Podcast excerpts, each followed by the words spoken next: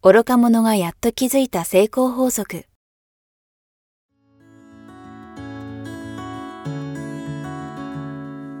学校に行けない子供たちから、オリンピック選手をはじめとするアスリート、企業経営者、マネージャー、新入社員、メンタルサポーターとして20年間にわたり、講演、研修を行ってきた成田義則が、今と未来を変える人生哲学の話をお届けします。視聴者リスナーからの人生相談にもお答えします。こんにちは早川洋平です。愚か者がやっと気づいた成功法則。成田さん今日もよろしくお願いします。よろしくお願いします。さあ、えー今回も質問をいただいていますありがとうございます。ありがとうございます。はい。早速ですが、えーはい50代の女性からいただいています、はいえースポーツをする子供への声かけということでいただいています。はいえー1年前から地域のスポーツクラブで、えー小学生の子供たちのチームでメンタルに関するサポートを始めましたまあ。素晴らしいですね。子供たちは何事にも熱心ですぐに熱くなる傾向があります、えー練習ではうまくいっていたのに試合になるとミスをしてしまうところが見ていてもどかしいです、えー練習の成果を試合でも発揮するにはどのような声かけをすればいいでしょうか。これからも番組を楽しみにしています。ということでありがとうございます。いただいてます、これはもうね、前にもやったと思うんですが、はい。あの、結局、うまくやろうとすればするほど、はい。人間は緊張して、はい体が固まって、はい。なかなかパフォーマンスが上がらないっていう。一番いいのはフロー状態、いわゆる楽しむですね。あー。ミスをはい恐れずに、はい。楽しんでる時が一番パフォーマンスが出るわけですね。はい。で子供たちに言い聞かせるのは、うん。ね、試合は勝たなきゃいけないとか、はい。うまくやらなきゃいけないなんて何にも思わなくていいのよって、うん。練習の成果を出すためにはい。何が一番いいかって言ったら楽しんで、うん。ミスを恐れずに思いっきりやりなさいと。うん思いっきりやっていいのよって。はいミスっても OK OK って、うんとにかくそれをやってるうちに、はい本当に自分の力がどんどんついてくるからねって。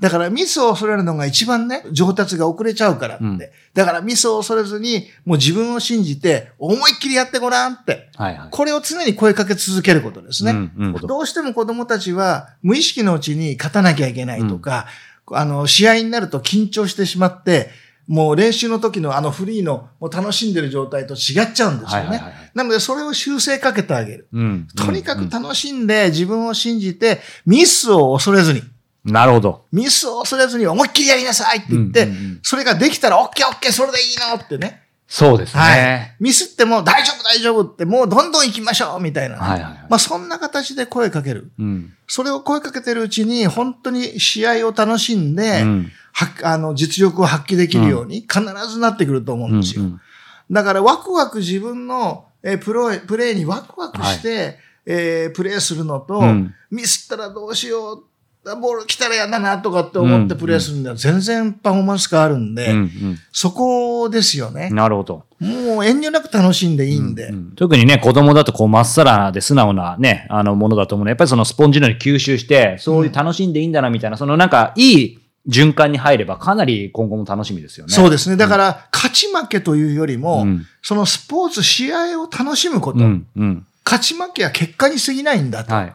いうことをうん。ちっちゃい頃から教えてあげないと、要は勝たなきゃいけないっていうのが常につきまとって、プレッシャーになって、パフォーマンスも落ちて、うんで、悪循環していや、しまう。本当思いま。す。なんか、成田さんもね、もちろんテニスで、あの、かなり極められた方だと思いますし、まあ僕は全然そこまで言ってませんが、やっぱサッカーやってた時に、本当にその、いい時って、はい。その、フローってね、まあその一時のフローってもそうですけど、全体的なパフォーマンスとしても、なんか、ある程度それができてる時って毎回のようにゴールを決められたりとか、うんなんかそれが当たり前になると、うんそうじゃないのって全然パフォーマンス変わってきますよね。そうですねうんうんうんやっぱり楽しんでる時、うんワクワクしてやってる時が、動きますよね。うん。うんうんいや、本当。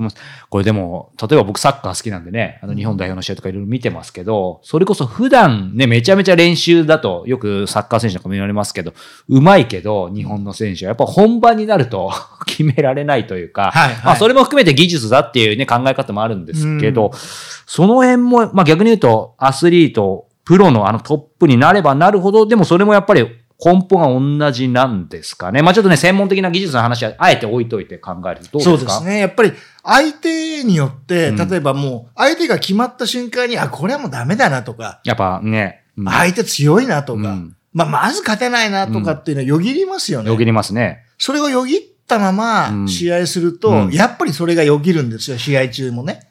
ね。なのでですね。相手がどうあれ、うんとにかく目的をですね、うん勝ちとか、うんあれじゃなくて、勝負じゃなくて、うん自分の持ってる力をどこまで発揮できるかっていう、要はチャレンジ精神に置き換える。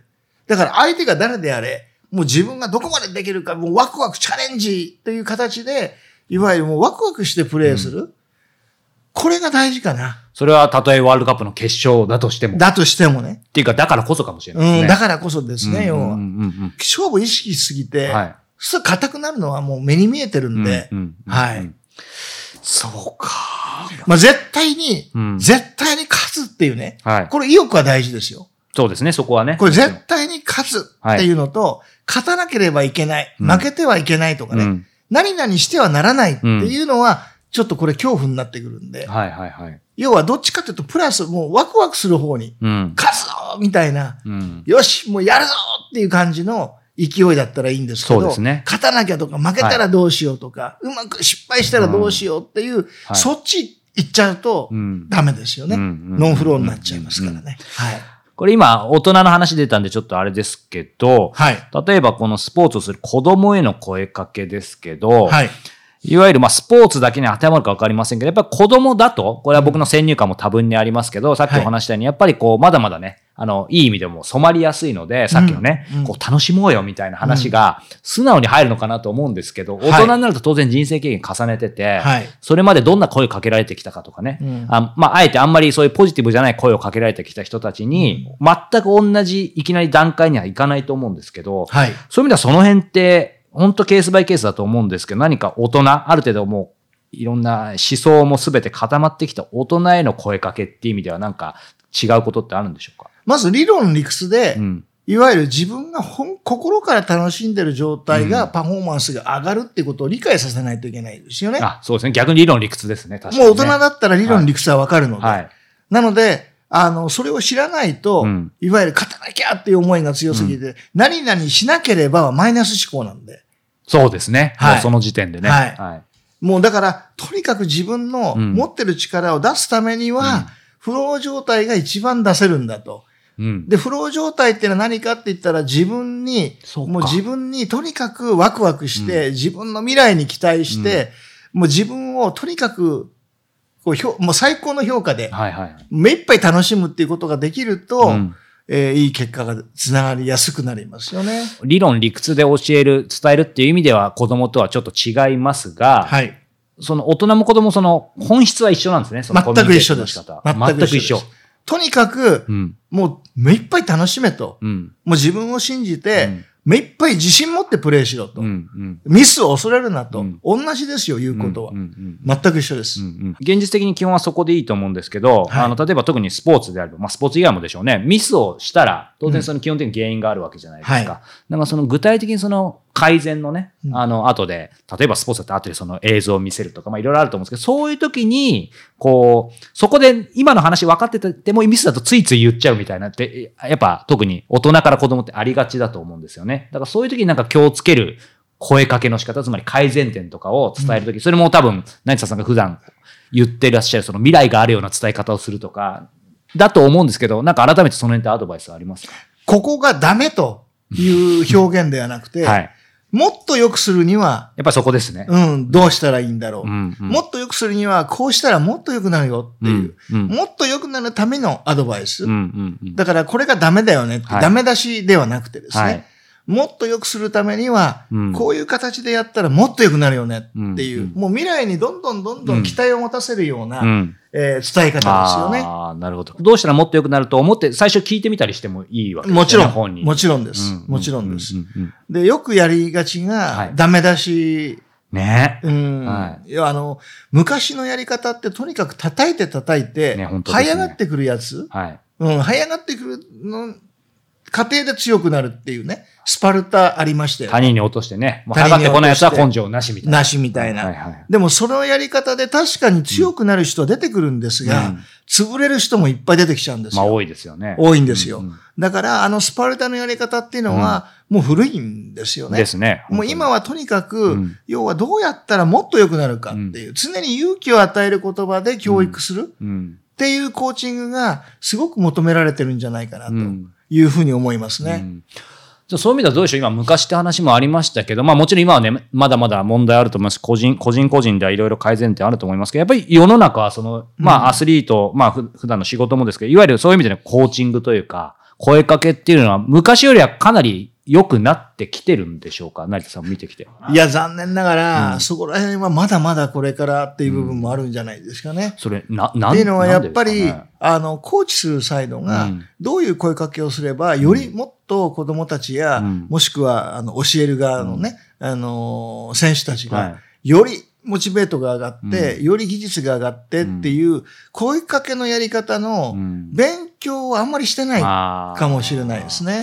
そして今までそれでなんとかできてきちゃったみたいなところもあるかもそうですね。しれないですね。よくそうも悪くも。ですね。うん。だから、青学の原監督ですよね。はいはいはいまあ、原監督が、ワクワク大作戦とかね、ああ、はいはいはい。やってません？そうですね。で、とにかうくん、勇気を与える、あの、もう、うん。後ろからね、ん。マイクでもう、お前はヒーローだとか言いながらはいはいはいはい。ね、とにかく勇気を与える言葉を、うん。あの、与え続けてますけれども、うんうん。普段からそうだと思うんですよ。うんうんうん。要はみんなの力を認めて、はい。できるだけえ自主性を重んじながら、うん。常に見てるわけじゃなくて、うん。もう生徒たちに任せる、はいはい。自覚を持たせて、はい。で、とにかく評価して自覚を持たせて自分たちでコントロールさせるようなうん指導法を持ってってますよね。うんうんやっぱりね、指導法はやっぱり大きく変わってきてるんですよ。うんうんうんうんもう、ずーっと張り付きで見張って、スパルタで、みたいなね、確かに。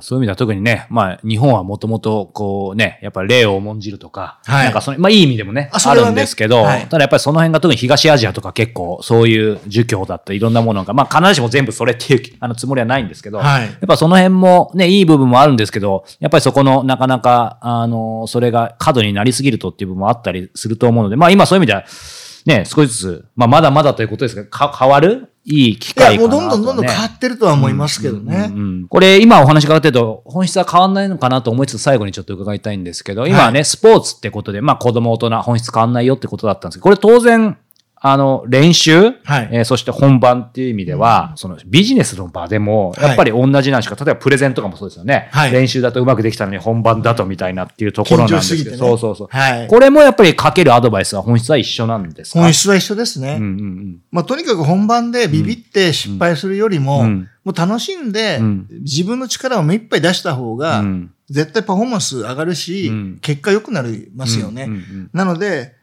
緊張しすぎてもあんまり意味がないので、うんうんうん。もう、もう、いざとなったら開き直って、やっぱそこですよね。ね、開き直って、うん。もう自分の力発揮しなさいと。うん。もう自分信じてうん、やったらいいよって。うん。で、ミスったらミスったで、そこから学んで、確かに。次回に生かせばいいんだよって。うんうん。いう感じで指導しながら、うん。あとはですね、うん。上から常にこうやれ、ああやれっていうね、うん。えー指導ではなくて、はい。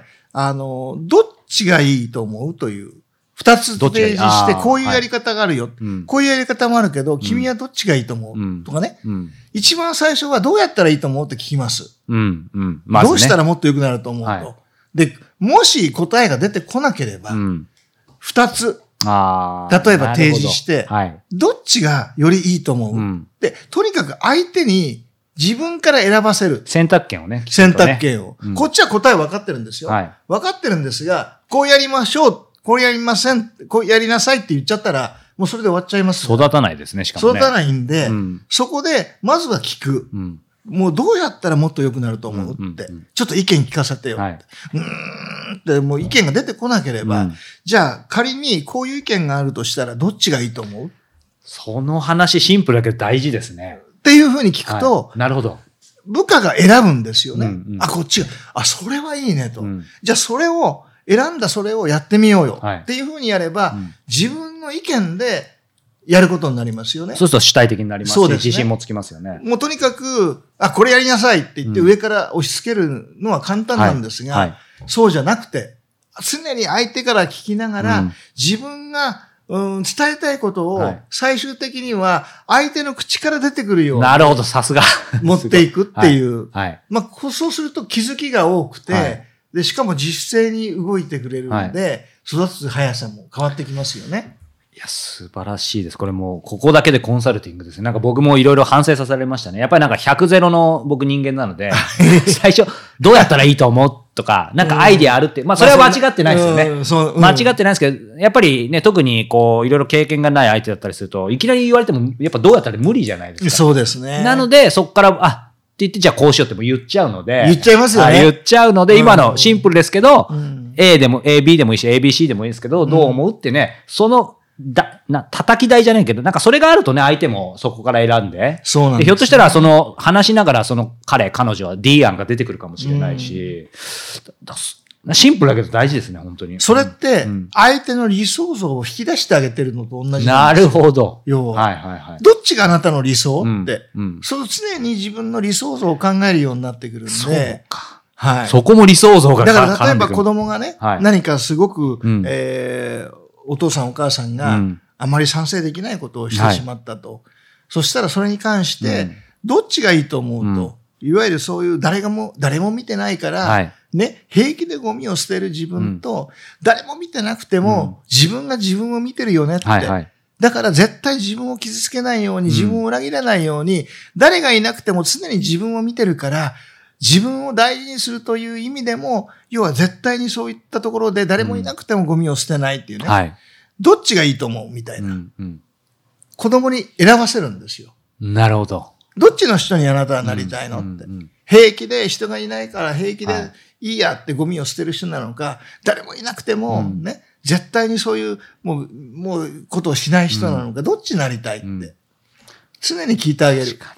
そこを感情的になっちゃったね。しかもあれですよね。子供だと僕なんかも成田さんのおかげでそういうのを心がけるんですけど、でもそれでもね、やっぱりその時選んできちんとできてもまたね、次は同じことやっちゃいますけど、それでもそれを根気づくやっぱやることそうなんですですよね。根気強くうんやることですよね。うんうんうん。うんいやー今日はなんかめちゃめちゃスポーツの話、子供の話から大人ビジネスの話までね、全部消化していきましたけど、本当になんかほ本質は一緒いや、ですね。全部一緒なんですね。うんうんだから例えば何かが子供がミスりましたと、えー過ちを犯しましたと、そしたらば、過ちを犯した後に謝りなさいではなくてね、うん。